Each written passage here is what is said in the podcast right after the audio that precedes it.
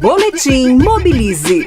Eu sou Rick Ribeiro e este é o Boletim Mobilize. Rádio Trânsito, seu melhor caminho. Olá. Um estudo publicado semana passada mostrou que os veículos movidos a diesel, como ônibus e caminhões, são responsáveis por praticamente metade da poluição atmosférica em São Paulo, embora representem apenas 5% da frota. Uma inovação desta análise foi a metodologia, capaz de separar poluentes emitidos por veículos leves, como carro e moto, dos pesados, feito por caminhão e ônibus. O próprio estudo indica uma forma simples e relativamente barata para minimizar o problema. No mercado existem filtros que reduzem a emissão de poluentes dos ônibus em até 95%, a um custo de 10 mil reais a 20 mil reais por veículo.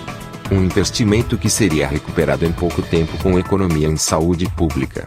Vale lembrar que a Lei de Mudanças Climáticas, de 2009, que previa a substituição da frota dos ônibus municipais por modelos menos poluentes, não foi cumprida. Uma solução apontada foi justamente investir em transporte limpo, a exemplo de sistemas por trilhos. Eu sou Rick Ribeiro e este é o Boletim Mobilize. Saiba mais no site www.mobilize.org.br. Na Rádio Trânsito, Boletim Mobilize.